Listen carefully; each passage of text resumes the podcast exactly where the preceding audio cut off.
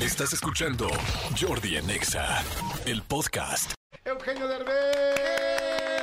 Amigo, qué gusto, ¿cómo estás? Mi querido amigo, ¿cómo estás? Bien, siempre encantado de verte, siempre encantado de verte tan apasionado por lo que haces, eh, de cosas tan especiales, tan que, que llevan mucho fondo, no solamente es si la producción, si Hollywood, si increíble, si no, sino es la pasión y creo que por eso siempre tienes cosas tan, tan, tan, tan eh, de tanta calidad, porque nacen de donde tienen que nacer, de la pasión de hacer algo con todo el corazón y me imagino que, bueno, evidentemente es el caso de esta nueva película de Radical. Totalmente. Y, y cuando haces algo nada más por... Hay mucho, mucha gente que oigo que digo, voy a hacer esta película porque va a ser un éxito en taquilla.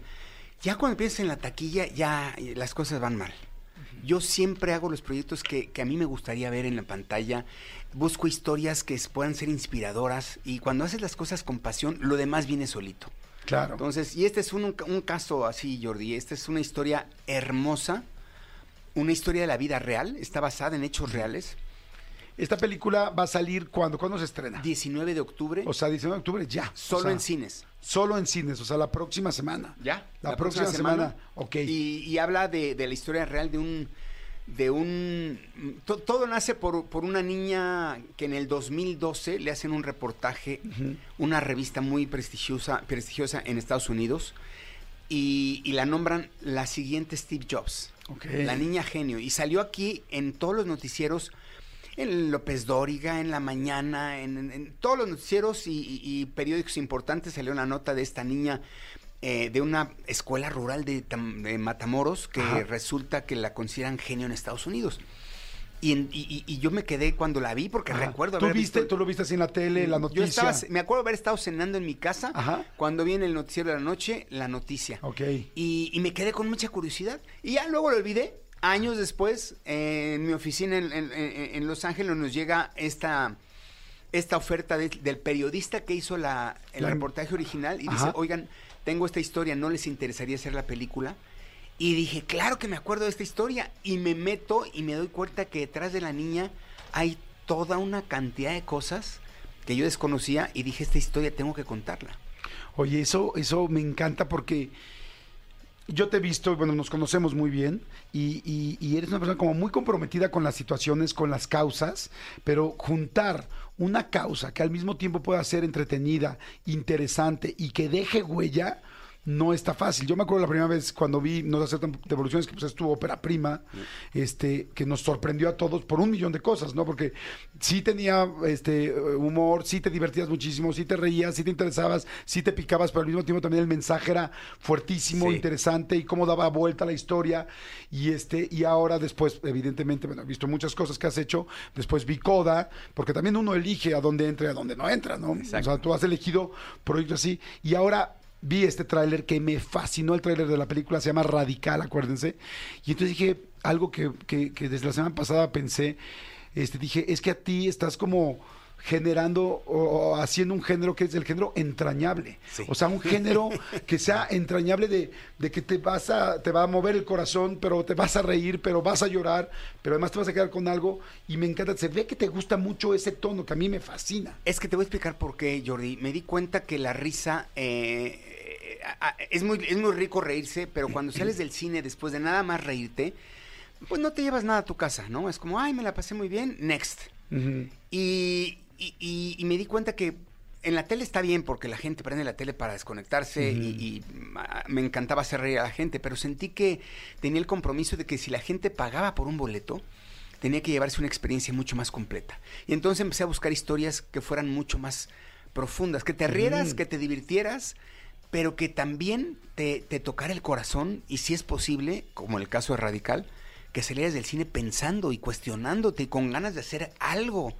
Y, y, es lo que pasa con esta película. Sales, aunque sales tocado el corazón y mucha gente sale con lagrimita, eh, pero es, es, en positivo, es, sí. es, con esperanza. No es, no es de, híjole, me fui a deprimir al cine. No, sales esperanzado de decir, si este cuate pudo con nada salir adelante, ¿por qué yo no? Claro. Y esa es la idea de, de, de, de este tipo de películas que me gusta hacer. Me, me encanta, la verdad, ya, como les dije, me súper, súper antoja, porque en el tráiler, ¿no? Veo a los niños en una escuela rural, este, tú eres el maestro, este, este maestro que, que pues en, en realidad sí existe, existe y sí. preparó a esta a esta niña y este, ¿dónde se filmó? ¿Cómo fue filmar? Porque además veo que hay partes muy crudas que tienen que ver con el narcotráfico, o sea, que es muy realista la película. Es muy cruda, muy real, no oculta nada, que ese es lo, lo padre, pero tiene una, eh, es muy elegante. Nos lo han dicho todo el mundo. Es una película que no, no raya en lo, en lo cruel, en, en- en- en- en exhibir lo que no tiene que exhibir.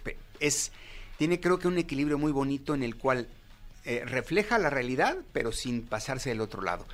Y lo filmamos en, en- No lo pudimos filmar en Matamoros por razones mm, Complicadas, obvias, ajá. complicadas. Pero lo filmamos en, en- en- en escenarios muy parecidos a los de Matamoros, a hora y media, hora 45 de la Ciudad de México, en lugares muy duros, eh, Jordi. Fueron eh, dos meses y medio de estar eh, en unas condiciones terribles. Teníamos que estar todo el tiempo, los niños, todo el crew, todos con gogles y con tapabocas, porque filmamos en basureros. Sí, vi las tomas de los basureros y están tremendas. Tremendas. ¿Tú sabes lo que es estar ahí dos meses metido? Sí, o sea, sí, nos sí. enfermamos todos del estómago, nos dio toda la clase de enfermedades que te puedes imaginar. Ojos, estómago, teníamos que andar súper protegidos.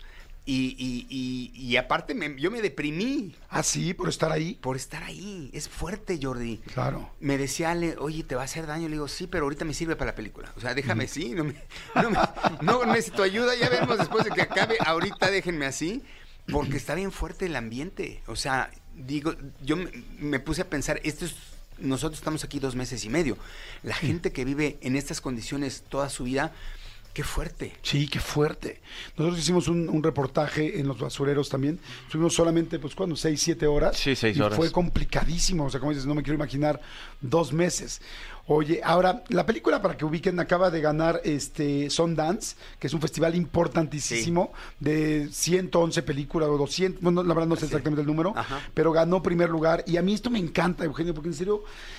Es que estás haciendo cosas tan chingonas, o sea, no, porque no solamente es eh, aceptar una película internacional, ¿no? Porque ya pues, has hecho muchísimas, afortunadamente, y eres nuestro orgullo de México. Y cuando te vi en los premios Oscar eh, el año antepasado, el pasado. pasado, el pasado, era así de, no manches, Eugenio, porque pues, pues te queremos. eh, tenemos una relación, Gracias, pero además nos representas y eso es algo muy padre, pero lo que me gusta es que verdaderamente lo haces elegantemente, lo haces con disciplina y con cosas muy padres, que la película que, que estás haciendo, la nueva película, que ya no solamente es de un estudio, sino que ustedes, tú la generas como productor y arman todo, y de una persona que se sentó, que yo me he sentado en tu oficina, y que llegó alguien a tu oficina en Los Ángeles y te dice, oye, tengo esta idea, sí, vamos, y vamos a armarla, y vamos a revisar el guion, y vamos a hacer esto, y vamos a actuar, y vamos a buscar dónde, y vamos a buscar a los niños y ya está premiada internacionalmente, ya no solamente es como, ay, la, la producción a la que me invitaron nos, nos, este, Nos nos fue bien. premian. No, aquí es es ya original. hecha en casa. Hecha en casa. Como también no se aceptan devoluciones, Exacto. es hecha en casa y, y fue la, ha sido una de las películas más importantes en el mundo de habla hispana, pues posiblemente quizá la más importante o la más vendida en los Es la- últimos la más 30, taquillera. 40, 50 años. No, o de en- la historia. en la historia. Imagínense nada más. Es la número uno en la historia a nivel mundial en español. No hay ninguna otra película en español más taquillera que esa. Y eso es un orgullo que, ¿qué te digo? Pues se me enchina la piel. Claro, es que está increíble. Hay mucho, mucho trabajo atrás, pero como decía yo, mucho, mucho corazón. Este maestro que está con ellos es muy radical y les cambia la forma de ver el mundo, ¿no? Porque hay una frase que les dice, no tienen dinero, no, bueno, no les dice así, pero la, la idea es no tienen eso, no tienen otro, pero tienen potencial. Exacto. ¿No? ¿Te tocó algo así en la vida a ti? Este, porque hay mucha gente que tiene potencial y no, y no lo sabe. No, eh, eh, Jordi, todos hemos mencionado cuántas veces nos, sorprendemos que vemos en, que en Estados Unidos salen talentos por todos lados, ¿no? Ves los programas de shows y dices, wow, cuánto talento hay allá. No, en México también hay la misma ca- cantidad de talento, pero el problema es que no, no los dejamos desarrollar su potencial. ¿Cuántos niños genios están perdidos en las escuelas? ¿Cuántos grandes futbolistas, deportistas, eh, matemáticos están ahí esperando poder desarrollar su potencial y por no tener acceso a una buena educación, nunca despegan? Sí, sí, sí, está. Y entonces por eso nos sentimos como el cuarto mundo de que sí, pues aquí nada más tenemos uno de estos y uno de aquellos. No, debe de haber muchísimos más. Este maestro, fíjate, este maestro y está documentado, Ajá. no estamos inventando nada, todo está documentado. Nos podrían decir, no es cierto, no, así está. El año anterior, ese mismo salón fue uno de los peores calificados a nivel nacional. Ok. Y en un año todo el salón completo estuvo en los primeros lugares a, a- a nivel nacional. Guau. La niña fue un caso excepcional, que ya verán, porque no les quiero vender todo. Pero todo el salón, si eso se logró con todo un salón, Con nada de recursos. con nada de recursos y que estaban apáticos porque los pobres niños pues, ya iban a la escuela porque, te- y tenían que ir. Y con situaciones complicadas como, eh, como el narcotráfico, Sí. como las in- invitan a los niños a ser parte del movimiento. Exactamente, lo- el- em- em- empezó a darse cuenta el maestro que los niños empezaban a desertar porque pues, elegían, se iban por el lado de la delincuencia ah, y de repente ya no iban a la escuela porque pues ya estaban en otro lado, otros que tenían que trabajar, otros que tenían que cuidar a la familia y por mil razones acababan eh, un 20% de los que empezaron. Y el Wow. maestro dijo, tengo que hacer algo para romper con eso. Y empieza a generar esta técnica que ni él mismo sabía qué estaba haciendo y me dijo, yo nunca supe qué estaba haciendo. Yo tenía miedo de arruinarles la vida a estos niños, pero yo decía, pues creo que voy, voy por acá, pero a ver si no me corren, a ver si no les arruino la vida, pero era más su hambre por sacarlos de ese letargo que miedo a fracasar. Y eso es, es una historia preciosa, yo, preciosa. ya. ¿Qué, qué- qué ganas de verla, de verla ya. Además, yo creo que cuando dices de un maestro, digo, claro, aquí era, fue un maestro que cambió realmente la vida de todos ellos, pero yo creo que todos nos conectamos con algún maestro que tuvimos en nuestra vida, que era muy especial, vida, sí. que nos cambió la vida, pero en este caso, bueno, este hombre pues hasta las noticias llegó y ahora afortunadamente hasta el cine internacional está Exactamente. llegando. Y eso está padrísimo y me da mucho orgullo que además sea de México. Eh, hace mucho que no haces una película en español, ¿no? Hacía muchísimo que no hacía una película en español y este y el haber regresado a hacer una película en México y en español y además que hable de, de- de- yo digo que esta es la primera película mexicana de superhéroes. Ay, qué lindo está eso. Nada más que este es de carne y hueso y es- y es real, Jordi. Y el día de hoy está dando clases en una escuela pequeñita en Matamoros. Y él ha logrado lo que nadie se imagina. Eh, eh, o sea, a nivel internacional ya es una persona de la que van a empezar a hablar. Y la empezó de la nada, nada más con ganas.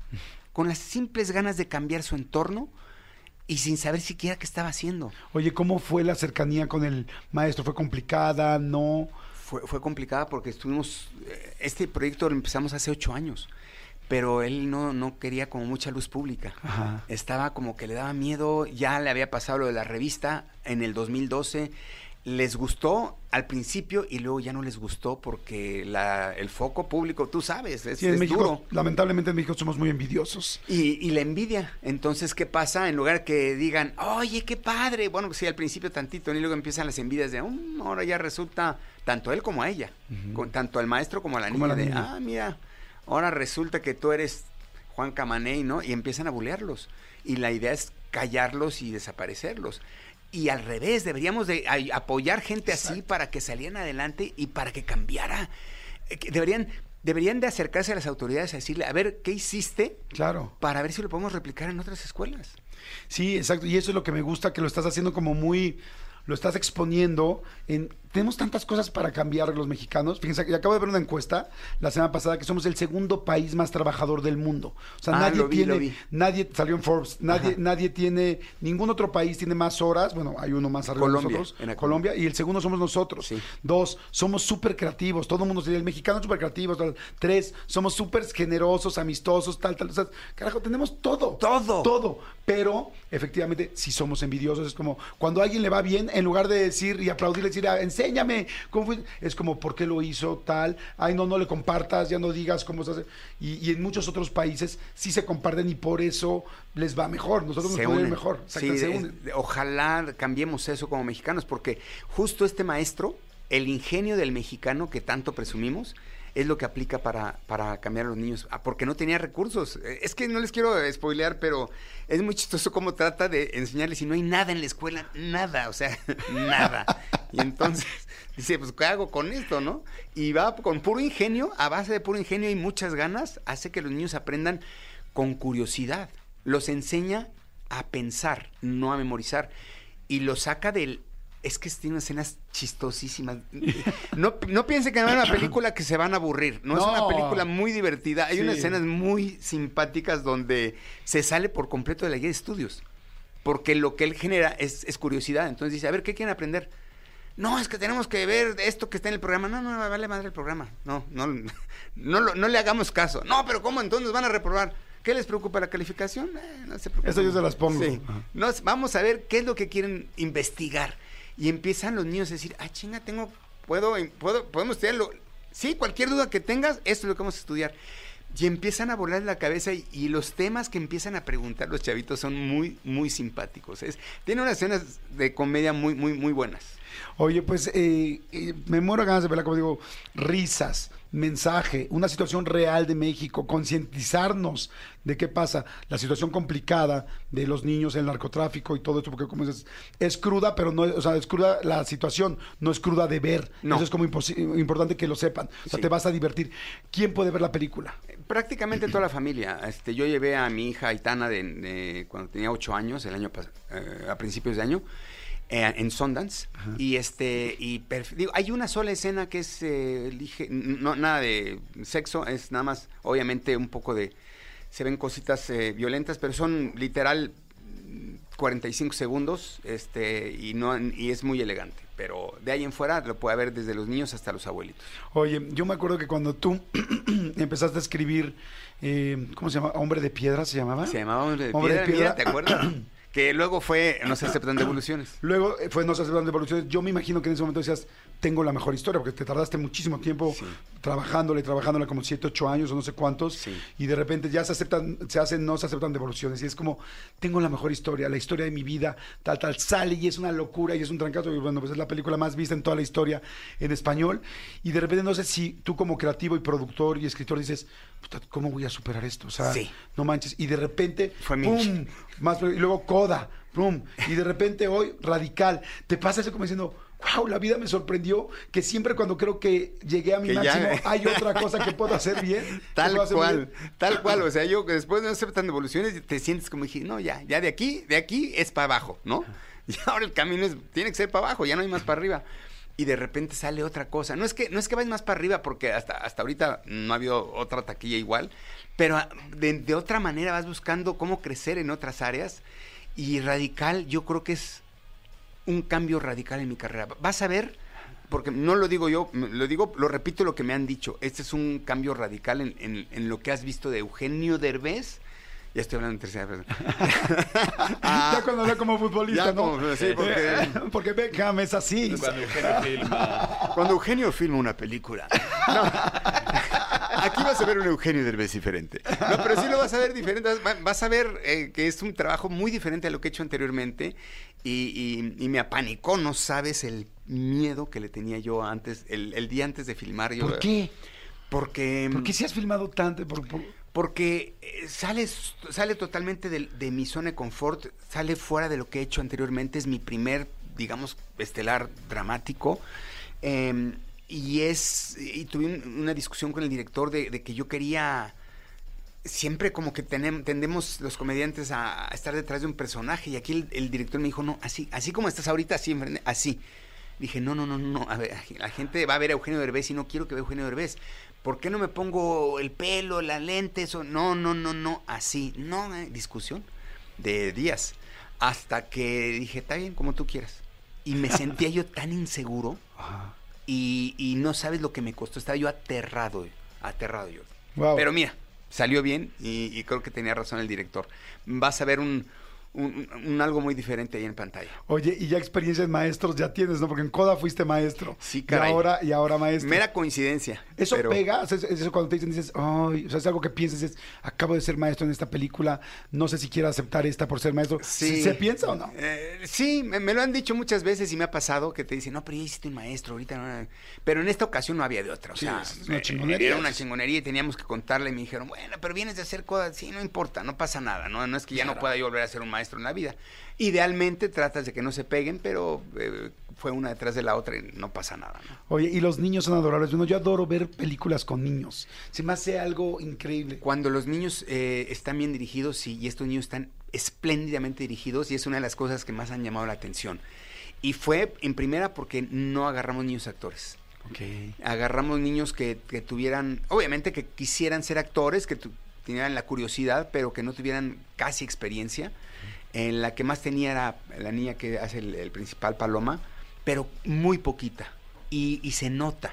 Ah, no- nunca sabían dónde estaba la cámara, no sabían de qué le estás hablando. Era, era muy chistoso como decían, "Pero, ¿y ahorita por qué estamos filmando si no hay cámaras? Digo, claro que hay cámaras. ¿Dónde? Atrás de ti. Ya ah, ah, chinga. Entonces, como que, que eran, eran muy frescos porque no estaban actuando para la cámara. Era realmente se metían en el Pero papel. ahí está la cámara y la, y la y la delegada de Landa, ¿dónde? Exacto. ¿No? y mi. No, aprenden- en dos días aprenden en chinga, ¿no? El catering. ¿Dónde Exacto. Oye, nada más para ubicarme en tiempo y en espacio, porque me encanta que de repente nosotros hablamos, estamos hablando de un actor, ¿no? Y decimos, no, Eugenio Derbez está haciendo coda en este momento, Eugenio Derbez está en tal situación, y no sabe uno que mientras tú le estás aplaudiendo un trabajo anterior, está haciendo esto. Exacto. ¿Qué estaba pasando en tu vida pública que todos sabíamos en el momento que estabas filmando esto? En el momento que estaba filmando esto, ay, tuve que, tuvimos que parar la filmación un día para que me fuera a los Óscares.